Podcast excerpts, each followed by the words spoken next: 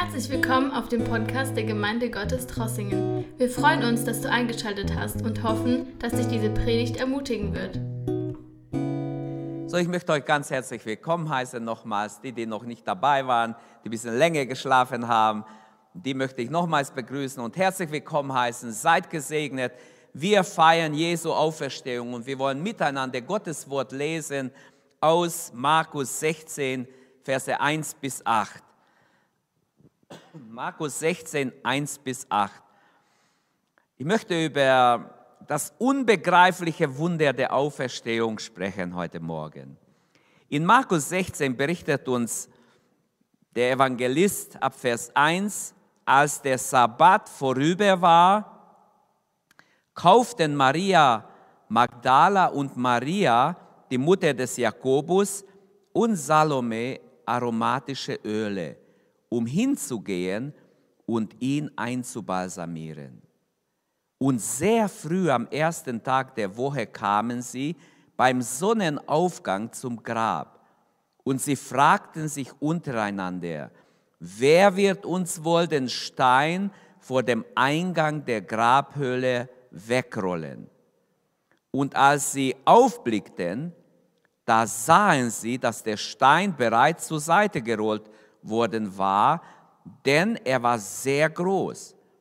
Sie traten in die Grabeshöhle und sahen rechte Hand einen Jüngling in einem leuchtenden Umhang dasitzen.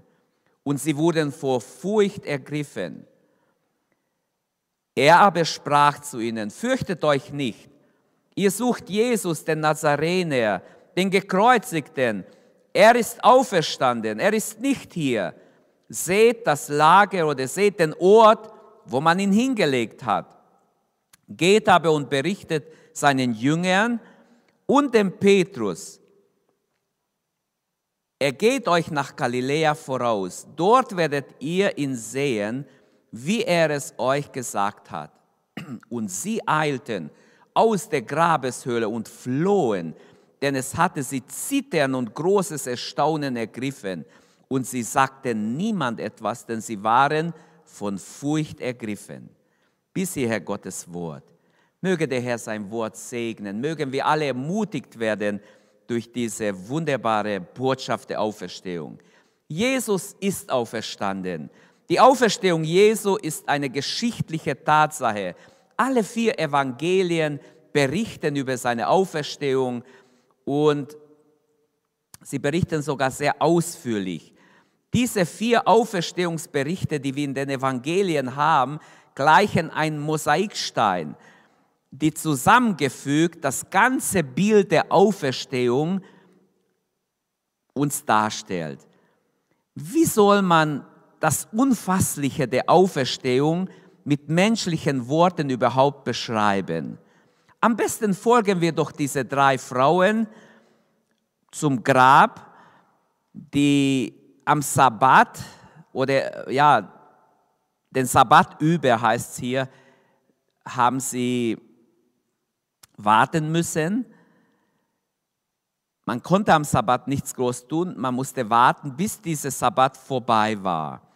Das war nach unserer modernen Rechnung etwa 18 Uhr abends war der Sabbat vorbei. So waren sie sofort dann aktiv, damit sie diese aromatische Öle besorgen und Jesu Leib einbalsamieren können.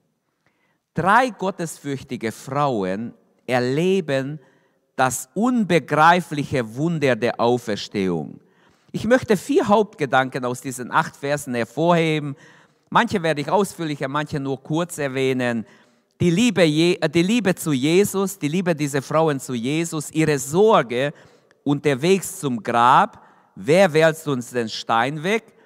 Und dann ihre Beauftragung durch den Engel zum Botschafter des Lebens.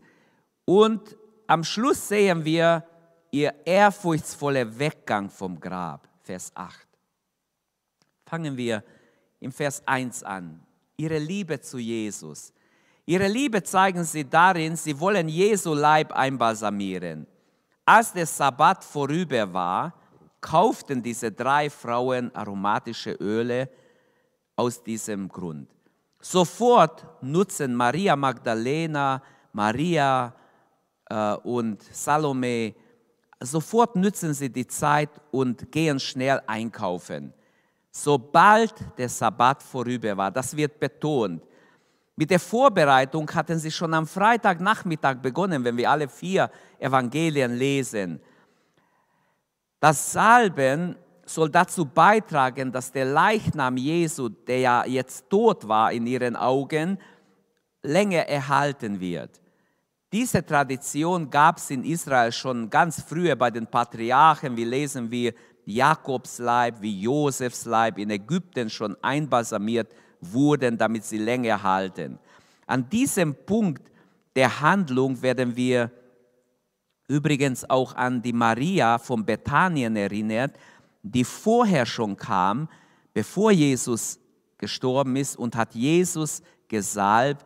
Sie hat ihr Alabasterflasche gebrochen und dieses teure Parfüm über Jesus geschüttet. Was mich am tiefsten bewegt, dass diese Frauen völlig selbstverständlich nur auf den Tod eingestellt waren. Sie denken gar nicht daran, dass Jesus leben könnte, dass er auferstanden wäre, sondern sie denken nur an seinen toten Leib. Sie kannten das Grab, sie wussten, wohin Jesus gelegt wurde und sie kennen auch den Weg dorthin. Und dorthin beeilen sie sich. Wenn wir alle vier Evangelien lesen, sie gingen von zu Hause wahrscheinlich noch, als es dunkel war, bevor es richtig hell wurde, gingen sie los zum Grab. Ihre Treue und Liebe zu Jesus ist für uns ein leuchtendes Vorbild. Aus Liebe machen sie, was sie machen, ohne zu ahnen, was auf sie wartet. Aber am folgenden Tag, das ist im Vers 2, das ist äh, nach jüdischer Rechnung der erste Tag der Woche, wie sie es nannten, also der Sonntag nach dem Sabbat, kommen die Frauen zum Grab. Zwischen Vers 1 und 2 kann man sagen, ist eine Nacht verstrichen. Früh morgens, ganz früh am Morgen oder als gerade die Sonne aufgeht, es dürfte so 6 Uhr morgens oder vielleicht sogar noch früher sein, als sie sich aufmachen zum Grab. Wann bist du aufgestanden? Wie wichtig ist uns, dass wir rechtzeitig aufstehen, dass wir auch noch Zeit haben zum Gebet und nicht gerade so im letzten Augenblick noch in die Gemeinde hineintappen.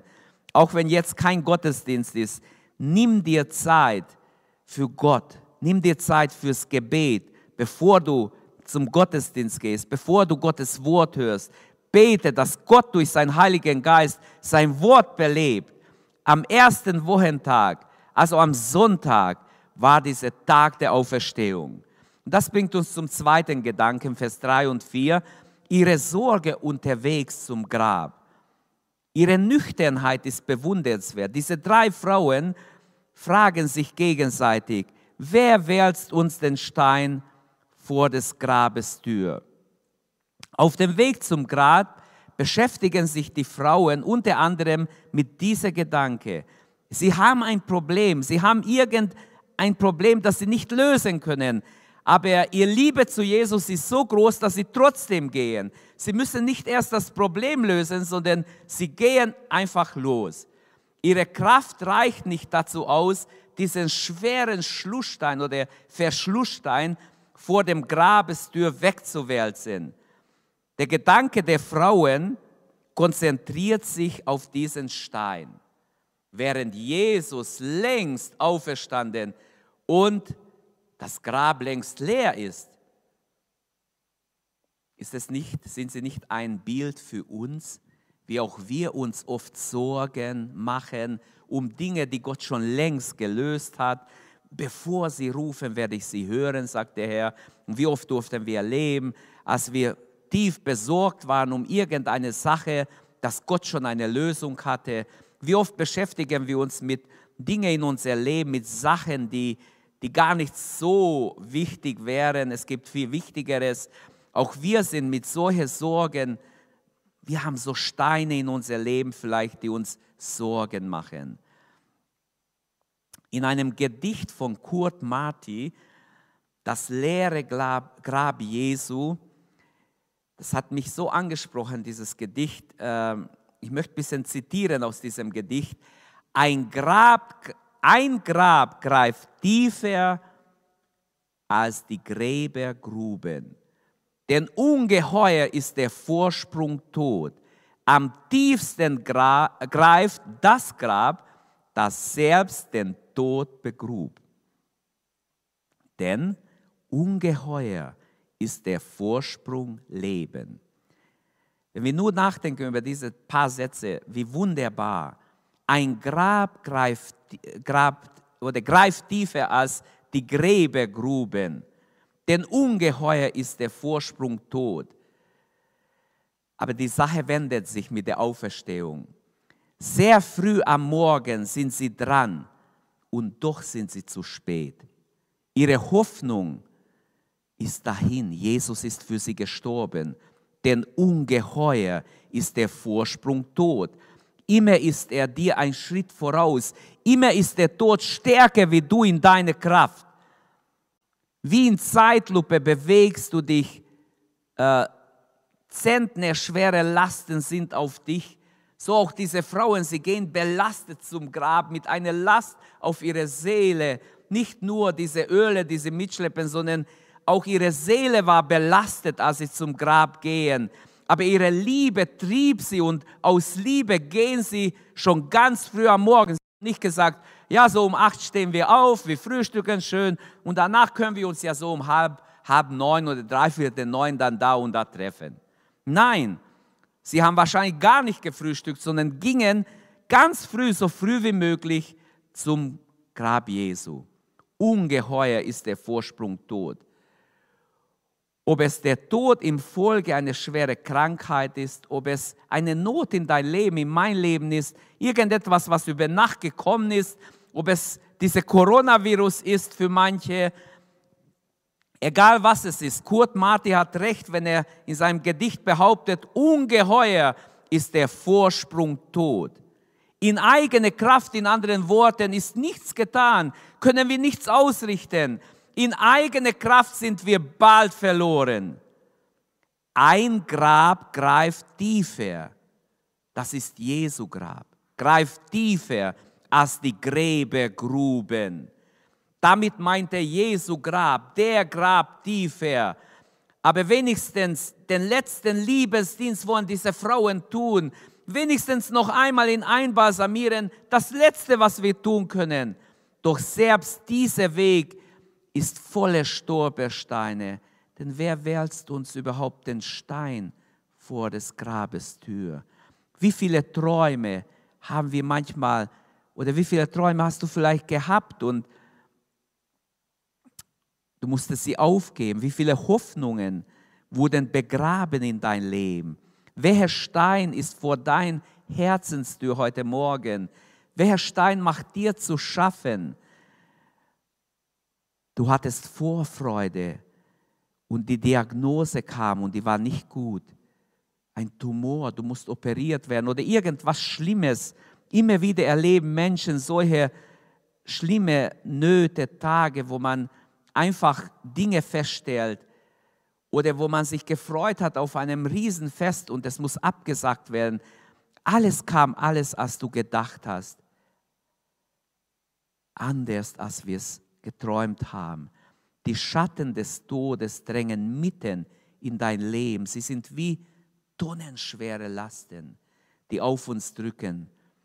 Dieser große Stein, der zu schwer ist für die drei Frauen. da hat sich jemand gefreut auf seinen Ruhestand. Und er hat schon so viel erzählt den Kindern, was er alles macht in seinem Ruhestand. Und wie er das nützen will und wie er für sie sich einsetzen will, wie er allen seinen Kindern was Gutes tun will. Und jetzt hat er endlich Zeit. Und dann,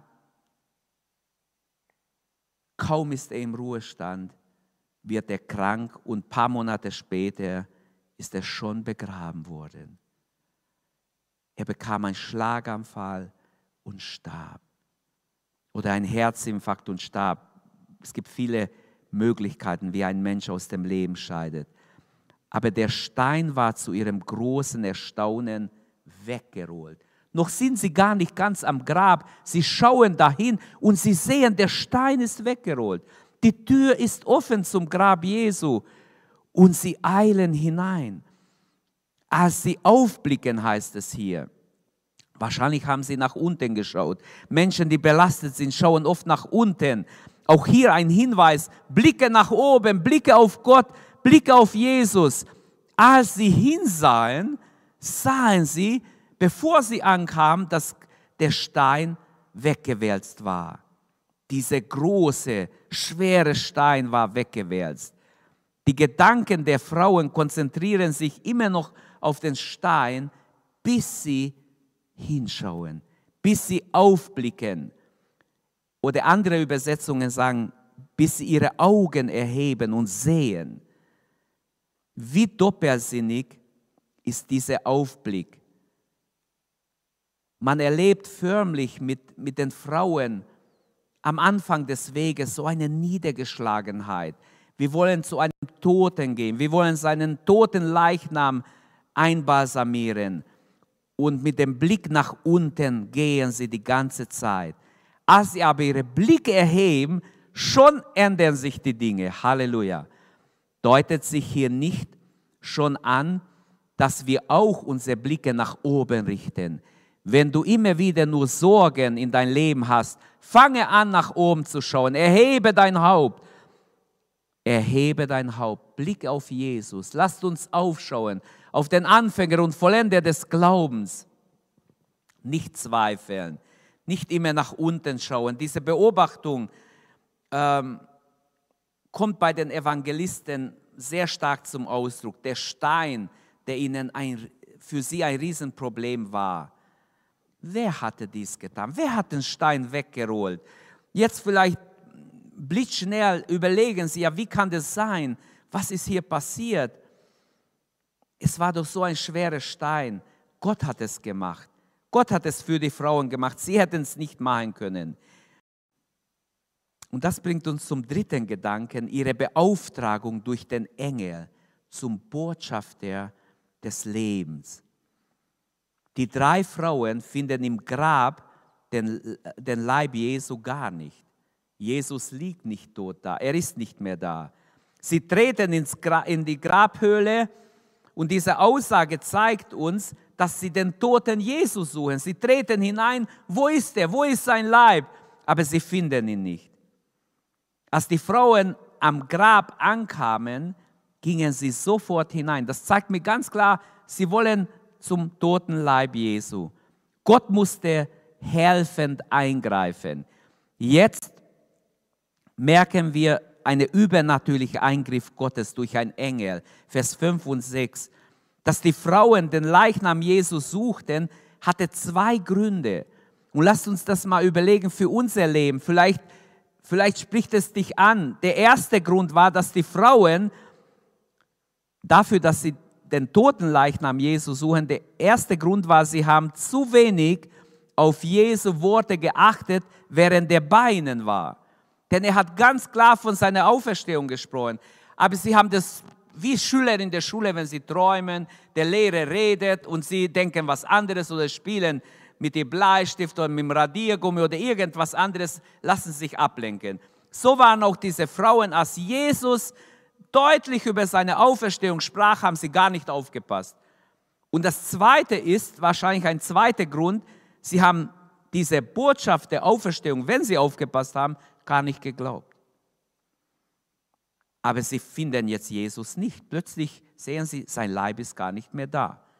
Sie fanden Jesus nicht. Stattdessen auf der rechten Seite, das heißt, dieses Grab war so ein, das ist bekannt, ein Grab mit einer Bank drin und auf diese Bank hat man Jesu Leib gelegt. Und da saß jetzt ein junger Mann, strahlend, im weißen Gewänder. Sie erkennen sofort an sein Strahlen, es muss ein Engel sein. In leuchtenden Gewänder. Vermutlich auf diesem Bank saß der Engel, auf der rechten Seite, wenn man reingeht.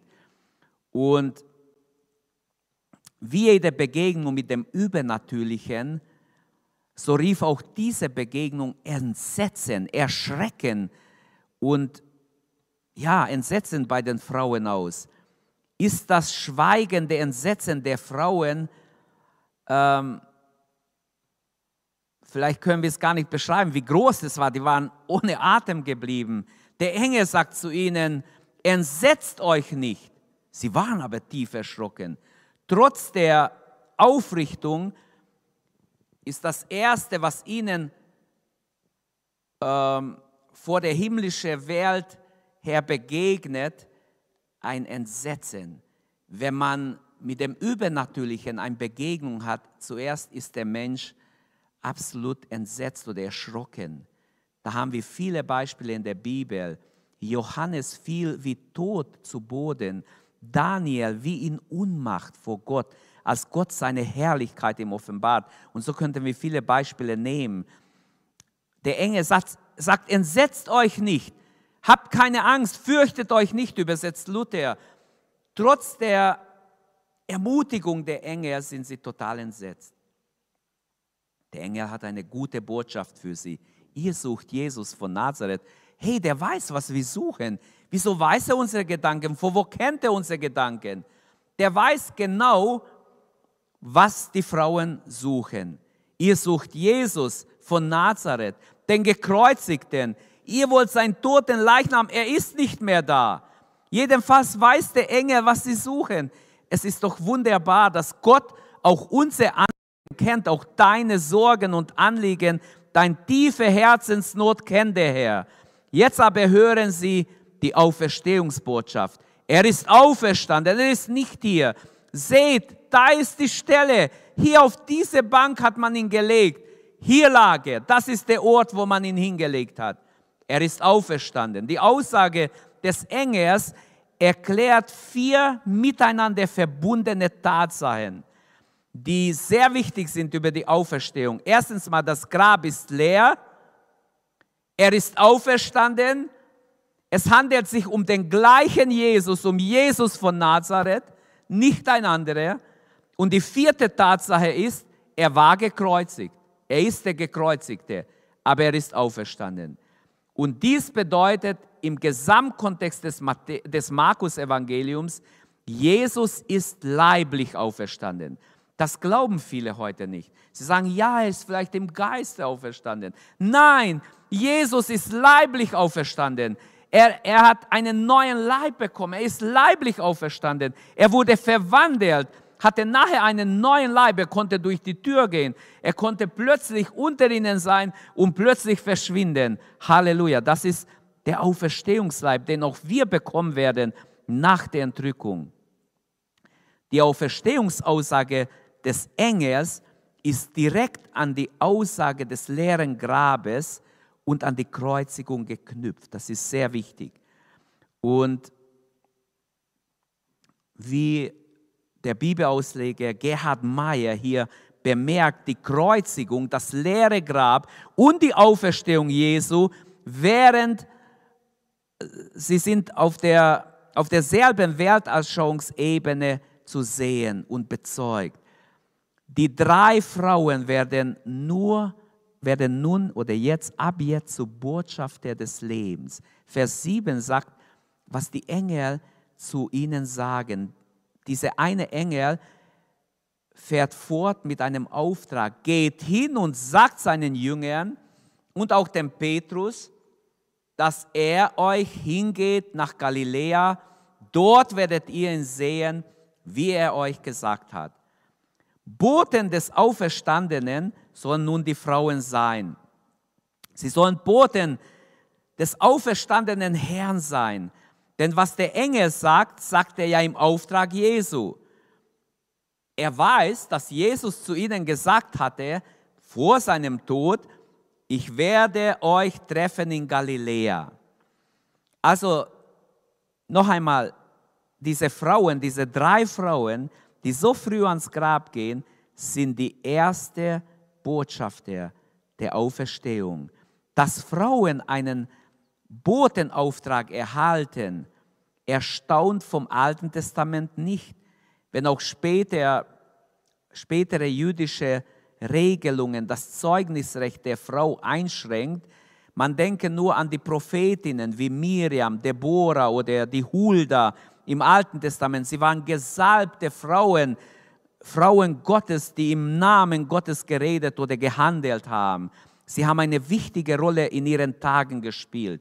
Und so könnten wir vieles über sie sagen. Und nun übernehmen Frauen im neuen Bund die Aufgabe, Jünger und Zeugen Jesus zu sein, auf, auch wenn sie nicht in der Leitung der Gemeinde zu finden sind nachher. Sagt seinen Jüngern. Geht und sagt seinen Jüngern. Das deutet auf die Distanz hin, die die Jünger während der Kreuzigung Jesu gegangen sind. Wahrscheinlich waren sie wie zerstreut. Geht und sagt seinen Jüngern. Dennoch verwirft sie Jesus nicht. Und auch dem Petrus. Welch ein schöner Gedanke. Dies wird besonders hervorgehoben. Warum? weil Jesus durch diese Botschaft auch an Petrus klar machen will, Petrus, ich habe dir vergeben, ich habe dir die Verleugnung vergeben, ich trage dir es nicht nach. Doch warum wurde dem Petrus vergeben und Judas nicht? Wieso ist Gott ungerecht? Judas, er ging zu den Pharisäern und die konnten ihm nicht helfen.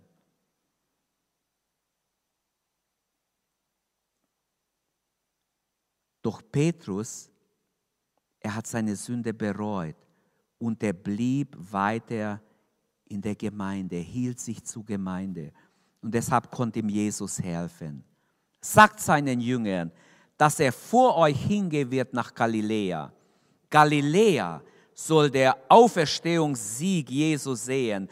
Dort am Anfangspunkt, wo Jesus seinen Dienst begonnen hat, werden ihn seine Jünger jetzt als Auferstandenen wiedersehen. Der Kreis seines Wirkens wird dann geschlossen, wenn er wieder als Auferstandene in Galiläa ihnen begegnet. Halleluja. Der Engel weist ausdrücklich auf die Zuverlässigkeit der Jesusworte hin, wie er euch gesagt hat. Heute dürfen wir uns ebenso sehr auf die Worte Jesu verlassen, wie die Jünger damals. Auch wir sind zu Botschaftern des Lebens berufen. Er ist auferstanden. Wie gut, wenn man sich auf Jesu Worte orientiert. Wie gut, dass wir wissen dürfen, auch wir können, auch wir können uns absolut auf Jesu Worte verlassen. Jesus ist auferstanden. Er hat den Tod besiegt. Er ist Sieger über Tod und Hölle. Er lebt und mit ihm dürfen auch wir leben. Und das bringt uns zum letzten Gedanken so der ehrfurchtsvolle Weggang der Frauen vom Grab. Vers 8 sagt, sie gingen hinaus, sie flohen vom Grab. So ergriffen waren sie, als der Engel zu ihnen sprach. Die Aufforderung des Engels geht aber und berichtet seinen Jüngern, ist deshalb etwas Außergewöhnliches. Ein Wunder jenseits menschlicher Vorstellung. Die Frauen reagieren mit Entsetzen, mit Ehrfurcht, mit Furcht auch. Sie gingen hinaus und flohen vom Grab. Ihr Antwort war Flucht in erster Linie. Denn immer wenn man Gott begegnet, hat man nicht viel zu reden. Dann geht man in sich. Auch unsere Not ist vielleicht, dass wir zu wenig von Gott ergriffen sind. Möge Gott unser Herz ergreifen, dein und mein Herz so ergreifen, dass wir Ergriffene Gottes sind von Johannes am Patmos heißt es, er war ergriffen von Gott, ergriffen im Geist. Furcht ergriff diese Frauen. Ihr Mund war wie verschlossen. Sie haben nicht schnell überall nur äh, irgendwas erzählt. Sie gingen direkt dahin, wohin sie gesandt wurden, zu den Jüngern Jesu. Ihnen sagen sie die gute Nachricht. Sie sagten niemand sonst etwas. Sie schweigen. Sie haben einen göttlichen Auftrag. Sie gehen, sie rennen, sie beeilen sich, weil sie haben einen Auftrag, der göttlich ist. Aber sie öffnen nicht überall den Mund. Manche Menschen erzählen viel zu viel, was Gott ihnen gesagt hat. Wenn Gott zu uns geredet hat, das geht erstmal tief in unser Herz. Da sind wir ergriffen von dem, was Gott gesagt hat. Möge Gott zu uns reden, zu dir reden. Rechne mit Gott. Auch du kannst seinem Wort vertrauen. Jedes Wort ist inspiriert vom Heiligen Geist. Und so gingen die Frauen. Schnell beeilen sie sich Wer Gott erlebt, der wird nicht unnötige Sachen reden, sondern der wird sich auf das konzentrieren, was wichtig ist. Und die drei Frauen sind erfasst, ergriffen von der Wunder der Auferstehung. Ich fasse zusammen, wir sahen ihre Liebe zu Jesus, ihre Sorge auf dem Weg. Wer wälzt uns den Stein weg? Sie wurden beauftragt durch ein Engel hinzugehen, den Jüngern die gute Nachricht, die Nachricht der Auferstehung zu bringen. Ihr ehrfurchtsvoller Weggang vom Grab haben wir gerade gesehen, wie sie in Ehrfurcht weggehen, ergriffen von Gottes Gegenwart. Hast du auch schon das Wunder der Auferstehung erfasst? Ist Jesus in dein Leben? Bist du dem Auferstandenen persönlich begegnet? Dann bist du auch ein Botschafter der Auferstehung. Dann bist du berufen, die Botschaft des Lebens weiterzugeben. Gott wälzt auch heute noch Steine weg, beiseite. Ein Grab graf, äh, greift tiefer als die Gräbergruben. Denk an dieses Gedicht. Wie heißt dein Stein? Wie heißt dein Hindernis? Was hindert dich, Gott zu begegnen, zu wachsen geistlich, stark zu werden im Herrn, voll Heiligen Geistes zu werden? Was hindert dich? Unglaube, Sünden, Angst, Sorgen. Sage es Jesus, jetzt, jetzt im Gebet, im Namen Jesu müssen die Steine rollen. Im Namen Jesu haben wir Sieg. Im Namen Jesu muss auch für uns jeder Stein aus dem Weg rollen. Fürchte dich nicht. Gott hat alles in seine Hände. Auch in diesen Tagen, wo die Welt so erschrocken ist. Gott hat alles in seine Hände.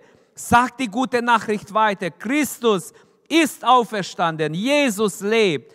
Jesus kommt sogar wieder. Freue dich.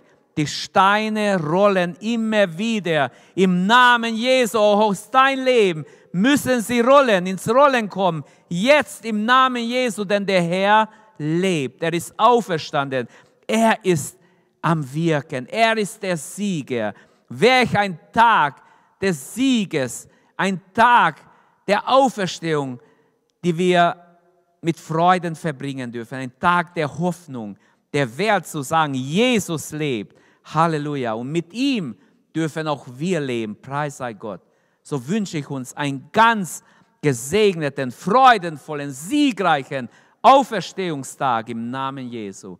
Und so wollen wir beten, wenn Steine in dein Leben sind, Krankheit, Nöte, Sorgen, Probleme, egal was es ist, im Namen Jesu muss dieser Stein jetzt anfangen zu rollen, damit Gott in dein Leben zum Zuge kommt. Halleluja. Vater, wir danken dir in Jesu Namen. Wir danken dir, dass der Himmel offen ist. Wir danken dir, dass du gekommen bist und dass du Neues gebracht hast, dass du Auferstehungskraft für uns hast. Gelobt sei dein Name. Danke für diese drei Frauen, die uns heute Morgen als ein Bild gedient haben, wie ihre Liebe sie getrieben hat, zum Grab zu gehen, obwohl sie gar nicht wissen, dass du lebst. Herr, wir dürfen wissen, du lebst.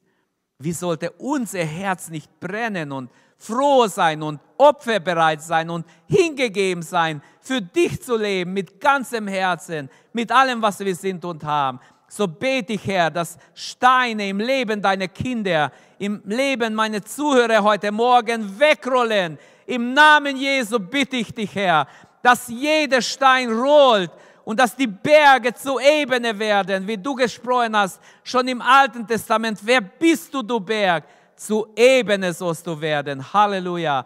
Danke, Herr, dass wir dich erleben dürfen in dieser Endzeit, dich erleben dürfen Du bist bei uns, mit uns. Du hilfst uns, Herr. Und wir bitten dich, dass du eine Änderung bringst, auch in diese Situation, in der wir sind, dass wir erleben, dass du wieder ganz neu dich herabneigst in Gnaden zu uns und Herr, dass wir uns wieder versammeln können, uns freuen können und Frucht bringen können für die Ewigkeit. Segne jeden Einzelnen, der zuhört heute Morgen und zugehört hat. Lass dein Wort wirken. Herr, lass Frucht entstehen für die Ewigkeit. Gepriesen sei dein Name. Halleluja. Wir danken dir, Herr, dass du lebst und dass du wirksam bist in allen deinen Kindern. Gelobt sei dein Name. Amen. Danke, dass du unsere Predigt angehört hast. Wenn dich die Botschaft angesprochen hat, dann teile sie gerne mit deinen Freunden und Bekannten, dass auch sie diese Predigt hören können. Wir wünschen dir Gottes Segen.